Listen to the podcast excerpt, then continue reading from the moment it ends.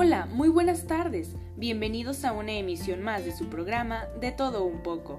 El día de hoy platicaremos de una hermosa ceremonia ritual celebrada en México desde hace más de 1500 años, y con esta me refiero a los voladores de Papantla, que seguramente todos hemos tenido la oportunidad en algún momento de nuestras vidas de apreciar este espectáculo cultural, que es uno de los rituales religiosos más sorprendentes del mundo.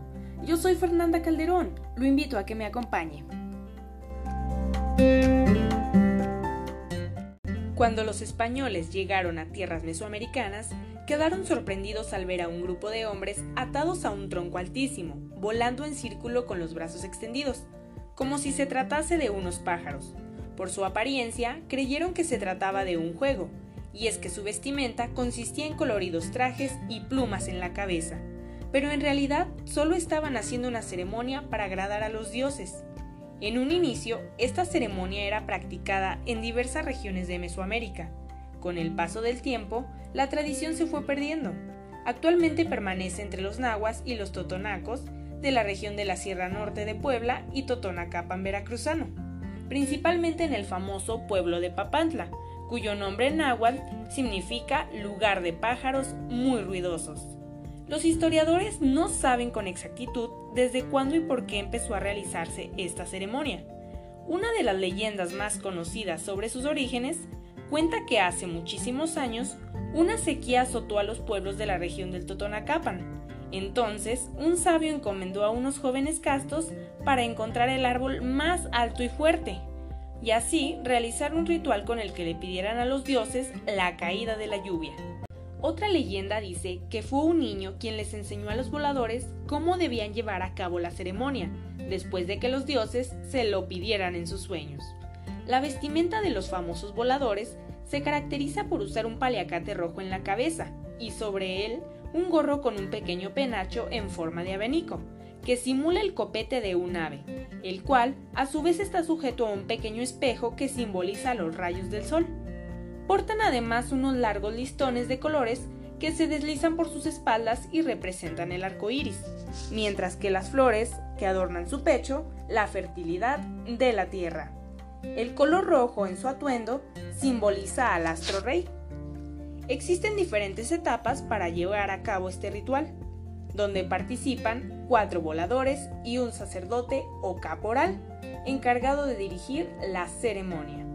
El ritual original comienza cuando los voladores y el caporal salen a buscar un árbol completamente recto y que mide entre 25 y 30 metros de altura. Una vez elegido el árbol, se convertirá en el palo volador. Los cinco hombres danzan alrededor de él, lo cortan y se lo llevan al sitio donde se llevará a cabo la ceremonia. Antes del levantamiento del palo, se introduce una gallina en el hoyo, donde irá clavado, y se rocía un poco de aguardiente, a fin de pedirle a los dioses que proteja del peligro a los danzantes. Después, el caporal toca una flauta y un tamborcito, mientras danza junto a sus compañeros alrededor del palo durante unos minutos. Enseguida, los voladores suben hasta la cima, donde hay una estructura cuadrada y giratoria. Amarran sus pies a ella con una cuerda. El último en subir es el sacerdote, quien se coloca de pie en el centro de este cuadrado. Con gran temple, el caporal vuelve a tocar su flauta y su tambor, al mismo tiempo que zapatea fuertemente.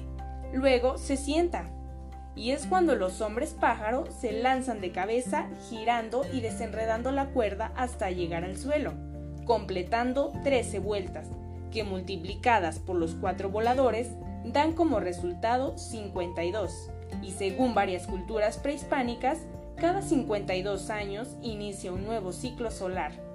El sacerdote que no deja de tocar simboliza el canto de las aves y la voz de los dioses.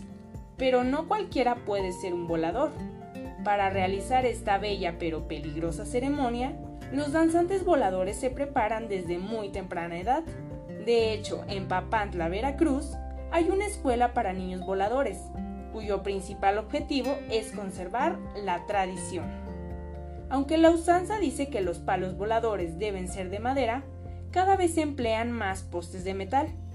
El cuadro donde cuelgan los voladores representa los puntos cardinales, así como los elementos de la creación, fuego, tierra, aire y agua. Mucha gente piensa que el ritual de los voladores de Papantla solo debe ser practicado por hombres, aunque varias mujeres han tenido la valentía de participar en esta tradición, como Viviana Guerrero García, quien vive en la región de Sotocolco de Hidalgo, Veracruz.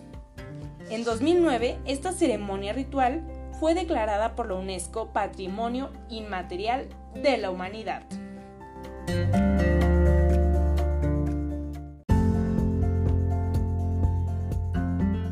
Esto fue De todo un poco. Yo soy Fernanda Calderón. Muchas gracias.